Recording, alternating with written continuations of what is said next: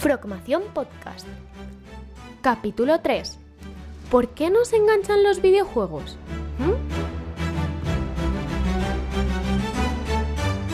Muy buenas a todos y bienvenidos a Frogmación Podcast, el podcast de Frogames donde vamos a hablar de tecnología, de programación, de matemáticas, cursos online y demás. Como sabéis, soy Juan Gabriel Gomila y os voy a estar acompañando en estos capitulitos no muy largos para que tengamos una conversación amena, divertida, entretenida y sobre todo educativa. Hoy hay un tema que quería compartir con vosotros que de hecho es algo que a mucha gente se le pasa por la cabeza y no llega a entender del todo. Y es que los videojuegos se han puesto muy de moda a día de hoy. Tenemos eh, que el mundo que antes se consideraba friki, donde solo jugaba el, que tenía una PlayStation, una Xbox, el que tenía una consola, una maquinita, ah, hemos pasado a que cualquier persona puede jugar. Jugamos con nuestros teléfonos móviles, jugamos con nuestros relojes inteligentes, con nuestras tablets y todavía con consolas o con ordenadores. Es por eso que hoy nos hacemos una pregunta. ¿Por qué enganchan los videojuegos? ¿Qué es lo que tienen que hacen que repitamos y repitamos y repitamos una partida tras otra? Conozco gente que lleva cerca de 10 años jugando al Candy Crush que lleva construyendo ciudades en Megacity o en Springfield o en alguna de estos videojuegos estilo eh, Empire Tycoon, que se llaman, y que no se ha cansado todavía de ellos.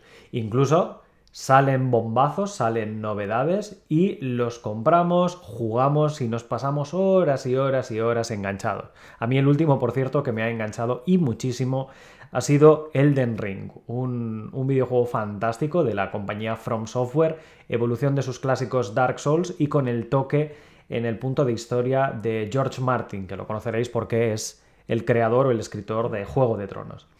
Pero bueno, más allá de lo que os enganche a vosotros o lo que me enganche a mí a la hora de jugar, que por cierto es una muy buena pregunta para todos vosotros, qué tipo de juego os gusta, qué tipo de juego os engancháis y por qué os engancháis. Me podéis etiquetar en redes sociales y contármelo. Recordad, eh, Joan barra baja BY, Joan by en Twitter o bien Juan Gabriel Gomila si me buscáis en Facebook, en Instagram o en la gran mayoría de, de redes sociales. O si estás viendo el vídeo, por ejemplo, en el canal de YouTube, puedes dejarte el comentario. ¿Qué es lo que os engancha? ¿Qué es lo que hace que un videojuego eh, te mantenga ahí enganchado horas y horas y horas. Pues bueno, hoy vamos a hablar de lo que hay detrás de ese engagement que se llama en inglés.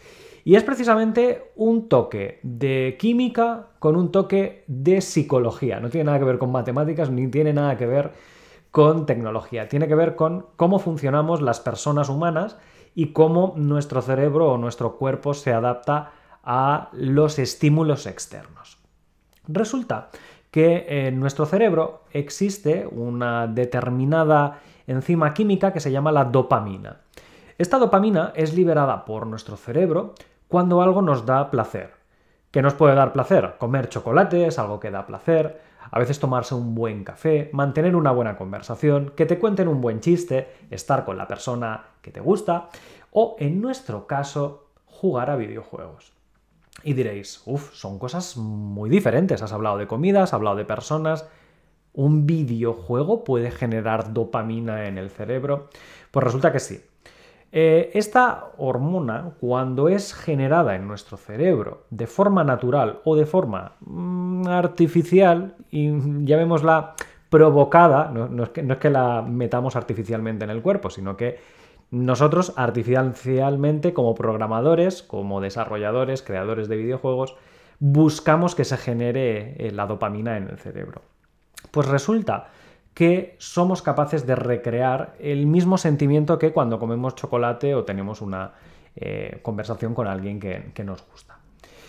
Lo que buscan los desarrolladores es el balance de esa generación de dopamina para que los estímulos procedentes del videojuego nos la vayan generando a dosis, por así decir, paulatinamente. Ojo que en exceso tampoco va a ser buena la dopamina en el cerebro y por eso una de las ramas más importantes a la hora de crear un videojuego es tener en cuenta qué tan frecuentemente hay que dar esas celebraciones, qué tan frecuentemente hay que eh, impulsar a que el cerebro nos genere la, dopamina. ¿Cómo? Pues a ver, mm, desde antaño es algo que venimos haciendo sin que nos hayamos dado cuenta. Por ejemplo, seguro que alguna vez has entrado en un casino o en un salón de juegos y has visto esas máquinas recreativas con esas luces de neón, esos soniditos, esas pantallas que van pasando de una a otra con luces muy incisivas. Eso es una forma de generar ese estímulo. Recuerda mucho a los experimentos de los psicólogos. ¿Sabéis lo que es el experimento de Skinner? Skinner era un psicólogo que trabajó con ratas. Ratas que metía en una caja y en la caja había un pequeño interruptor. Cuando la ratita tocaba el interruptor, al inicio por error, la rata no sabe tocar interruptores, pero cuando pasaba por ahí y chocaba con el interruptor, plip se abría una trampilla y a la rata le caía una pipa que podía comer para alimentarse. Claro, después de haberse paseado por ahí horas y horas y horas y habiéndole dado por error, aleatoriamente si queréis, al, interruptor, la rata va asociando que cada vez que le da ese interruptor, le dan comida y la comida le produce placer. Es como, como, lo que os contaba yo del chocolate, ¿no? Cuando comemos chocolate nos da placer en el cerebro. Pues exactamente lo mismo. Paulatinamente la rata se va alimentando precisamente de las pipas, se le va dando un feedback, un estímulo positivo y terminamos pudiendo decir que la rata ha aprendido a pedir comida, literalmente, porque cada vez que quiere pedir comida o cada vez que tiene hambre, ha aprendido que dándole al interruptor eh, obtiene algo que le beneficia positivamente, en este caso las, las pipas para poder comer. Esto llevado al mundo de los videojuegos se puede trasladar en lo que os comentaba.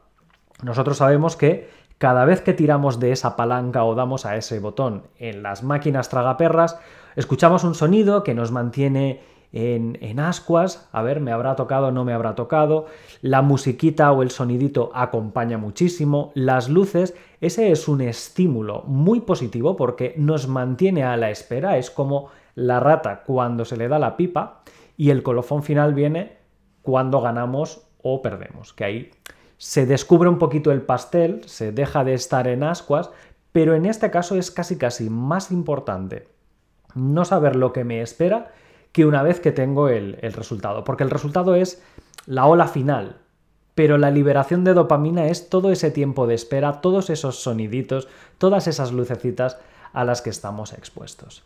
Pues en el caso de las tragaperras es la mar de evidente.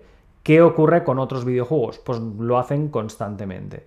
Las tres estrellitas que vemos al final de nivel, el típico redoble antes de ver el resultado, genera dopamina cuando incluso morimos en un videojuego y ese morir nos muestra una pantalla casi riéndose de nosotros, has muerto, algo del estilo. Eso nos genera también una frustración positiva, buena para nosotros, que nos implica volver a jugar la partida y venga, en la próxima lo consigo. Esto a mí me ha pasado mucho en los juegos más hardcore, lo que os comentaba, Elden Ring, Dark Souls, etc. E incluso a ver, no siempre tiene que ser pensando en tengo que esperar a que ocurra algo, tengo que esperar a que ocurra algo. Pasarte los niveles, ir avanzando en un determinado mundo, si es un juego social, ver cómo adelantas a tus amigos. Todo eso son estímulos que constantemente nos ayudan a mantenernos enganchados en casi cualquier tipo de videojuegos. En este sentido, hay que hablar de una cosa muy importante. ¿Podemos mantenernos alimentados en un videojuego, se entiende, a base de dopamina tras dopamina, estímulo positivo tras estímulo positivo? La respuesta es no. ¿Por qué? Porque si nos acostumbramos a ellos, al final dejarán de tener efecto o necesitaremos estímulos cada vez más positivos, cada vez más grandes, para sentirnos igual de atraídos que al inicio. Esto los videojuegos con carácter evolutivo lo plasman muy bien. Fijaros que juegos complejos, juegos de rol, juegos con muchas mecánicas, con muchos botones, con un gran mundo que explorar, no te sueltan ahí de buenas a primeras con todas las habilidades desbloqueadas y todas las funcionalidades desde el inicio. No. Lo van haciendo paulatinamente. Ahora aprendes a atacar, una vez que has atacado unas cuantas veces, ahora aprendes a defenderte, ahora aprendes a utilizar ítems, ahora aprendes a viajar de un lado para otro, y son esas pequeñas pinceladas que, bien dosificadas, nos permiten mantener la sorpresa de cosas nuevas, nos siguen manteniendo enganchados, a la par que nos introducen una gran variedad, un gran abanico de posibilidades, hasta que después de, pues no lo sé, 5, 6, 8 horas, tenemos accesible todo lo que se puede hacer en el juego. Y eso es muy positivo, porque balancea esa dosis de impulsos positivos con también la dificultad de jugar al videojuego. Os sorprendería la gran cantidad de personas que se frustran en la primera partida y si es un juego gratis dejan de jugar. Pero bueno, eso será tema para otro capítulo del, del, podcast. ¿Qué porcentaje de gente descarga un juego y solo hace una o ninguna partida? Lo bueno aquí es que si vamos dosificando las posibilidades o incluso incrementando la dificultad paso a paso, nos encontramos con un escenario magnífico para intentar canalizar, educar, lo llamo yo, al jugador. Y es que si lo habéis pensado alguna vez, todos cuando jugáis a un videojuego lo hacéis con propósito educativo, queréis aprender algo, aprender acerca de un mundo, acerca de una historia, acerca de unos personajes, acerca de unas mecánicas, acerca de algo nuevo. Por tanto, un videojuego se podría decir que es la versión 2.0 de un libro educativo, por llamarlo así algo con gancho.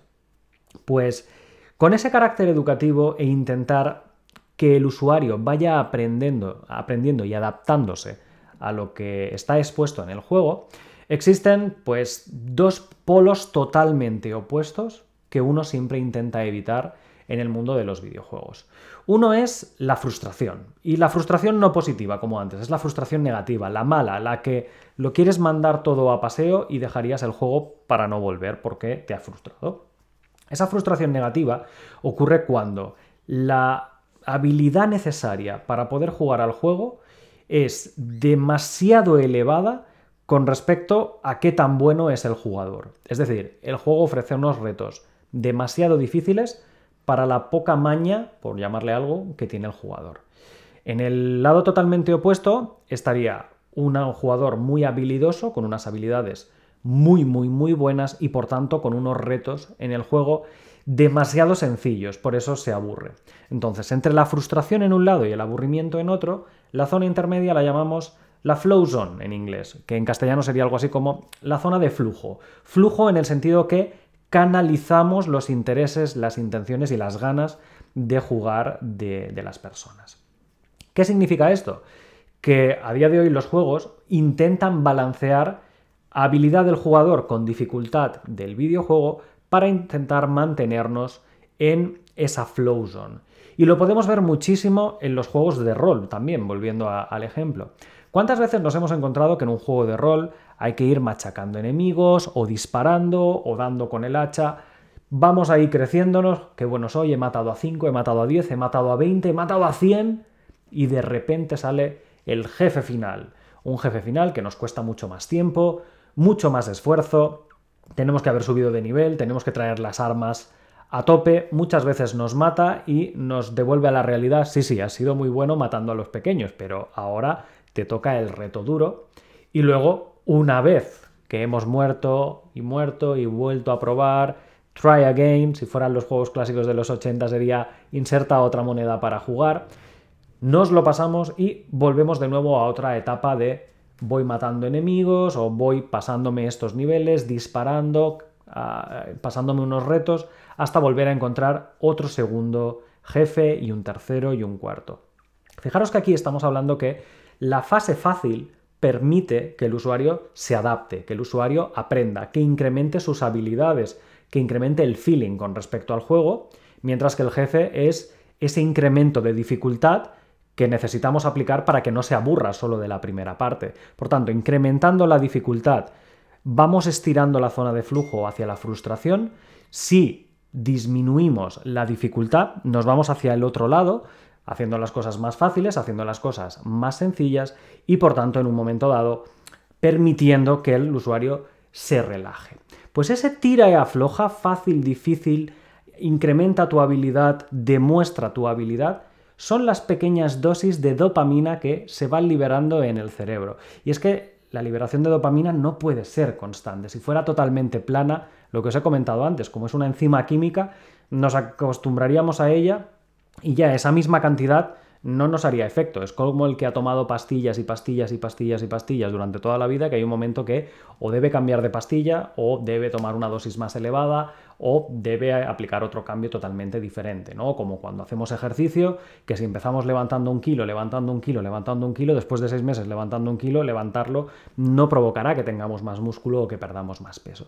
Es exactamente lo mismo. Ahora más difícil, ahora más fácil, ahora más difícil, ahora más fácil, ahora más difícil, ahora más fácil. Y esa incertidumbre lo que nos conduce precisamente a ese engagement, a engancharnos en el mundo de, de los videojuegos. Por tanto, fijaros que el mundo de la psicología, a través de entender cómo funciona el cuerpo humano, nos descubre todo un apartado diferente del mundo de los videojuegos. Es lo que llamamos el game design, el diseño lógico de mecánicas y del juego que nos permite destripar con todo esto los juegos que conocemos y, por qué no, crear los nuestros propios en el futuro.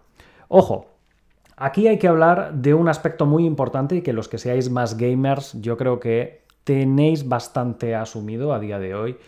Y es que un videojuego no se puede basar solo en esos inputs psicológicos, en ese tira y afloja y en ese feedback positivo a, las personas.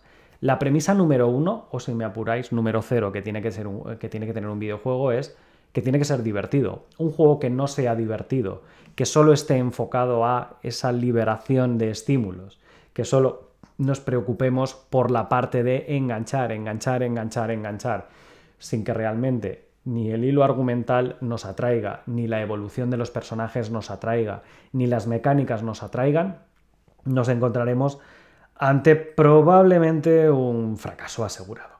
¿Vale? Por tanto, sí, es importante hablar de la frustración y el aburrimiento, de canalizar a los jugadores, de irles enseñando a medida que ellos van aprendiendo, pero que sea divertido.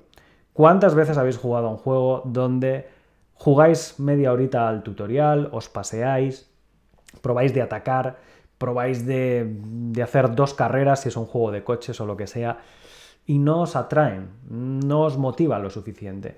No significa que no se os libere la dopamina en el cerebro, probablemente se os esté liberando, pero no en una cantidad que digáis, suficiente, esto no me atrae, no es divertido. Imaginad un juego de coches donde simplemente vais corriendo una vuelta, dos vueltas, tres vueltas, y por muy bien que lo hacéis o muy bien que progresáis o cada vez que hacéis más carreras, siempre quedarais el último. ¿Por qué? Porque el ajuste de la dificultad, por ejemplo, no ha sido correcto o porque la programación, como se ha preparado el videojuego, mm, no es la adecuada para el tipo de público. Por ejemplo, estoy pensando en un juego de carreras que sea estilo simulador, con las físicas realistas, con colisiones y demás. Y se lo damos a lo mejor a gente que está acostumbrado a juegos más de móvil o juegos más cartoon, juegos más menos de simulación, pero más de entretenimiento. Igual no es el público adecuado y nos encontramos con un resultado poquito nefasto. Para este tipo de públicos, pues igual no sería divertido. Entonces todas estas cosas al final hay que tenerlas en cuenta para que nuestro juego esté correctamente diseñado para el público específico y lo canalicemos perfectamente. ¿Quién ha llevado esta técnica de la caja de Skinner o este balance entre los diferentes estímulos al máximo exponente? Pues los videojuegos que han sido capaces de implementar diferentes mecánicas en diferentes temporalidades. Acciones que podéis realizar casi casi cada segundo, atacar, eh, caminar, recoger, con algunas que requieren de ciertos minutos, ir de un lado a otro, eh, ver un fragmento de historia, atravesar un determinado lugar, con otras que tardan horas, recoger un cofre, con otras que tardan días, conseguir una llave para abrir ese cofre.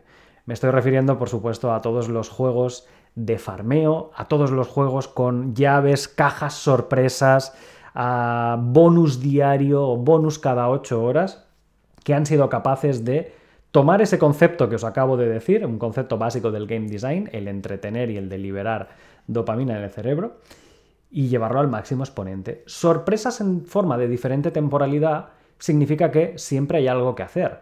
Yo, por ejemplo, llevo años, pero años, ¿eh? no os lo niego, enganchado a un juego de móvil, un juego de coches que se llama Real Racing. En Real Racing cada día que entras tienes un bonus diario, pero también de vez en cuando tienes eh, carreras esporádicas que solo puedes hacer durante dos o tres días, por tanto estás obligado a entrar en esos dos o tres días si quieres correr en esas carreras y llevarte el coche. Estás obligado a entrar diariamente para recoger ese bonus diario. Y cada vez que reparas el coche tarda unas dos, tres horas en ser reparado. Por supuesto puedes pagar para acelerar todo ese proceso. De ahí otra de las ramas que hablaremos en su día, que es la monetización o cómo se convierte un jugador en pagador en videojuegos gratuitos.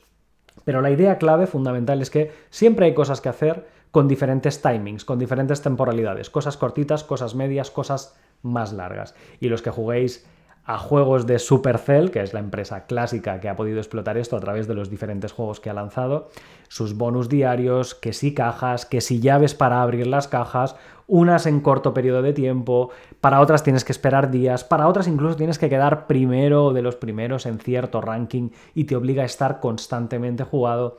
En definitiva, como podéis ver, son diferentes las formas de canalizar esas energías del jugador, mantenerles enganchados y divertidos y sobre todo forzar que esto que se llaman los game loops o los bucles de juegos o las acciones que repetidamente podemos ir haciendo de diferente temporalidad pero que básicamente nos mantienen jugando mediante acciones cortas, medias o largas, podemos conseguir que eh, cualquier jugador termine disfrutando y enganchado a nuestro videojuego. Pues bueno, se nos está acabando el tema de hoy y sobre todo el tiempo. Ya sabéis que no busco hacer aquí temáticas de horas y horas y horas. Prefiero estos pequeños capítulos de 15, 20 minutos donde os cuento alguna particularidad del mundo de la tecnología o de la programación. Y hoy, bueno, no ha sido tanto de programación, sino más las consecuencias de la programación de videojuegos en forma de generación de engagement. Espero que os haya gustado el capítulo de hoy. Nos vemos, por supuesto, en el siguiente y si os ha gustado, por supuesto, suscribiros, compartid con, ah, con vuestros amigos y en vuestras redes sociales y nos vemos en el siguiente. Si te gusta Frogmación Podcast, síguenos en redes sociales, a través de Facebook, Twitter, Instagram o nuestro canal de YouTube y consulta todos nuestros cursos o suscríbete a nuestra newsletter en la web progames.es.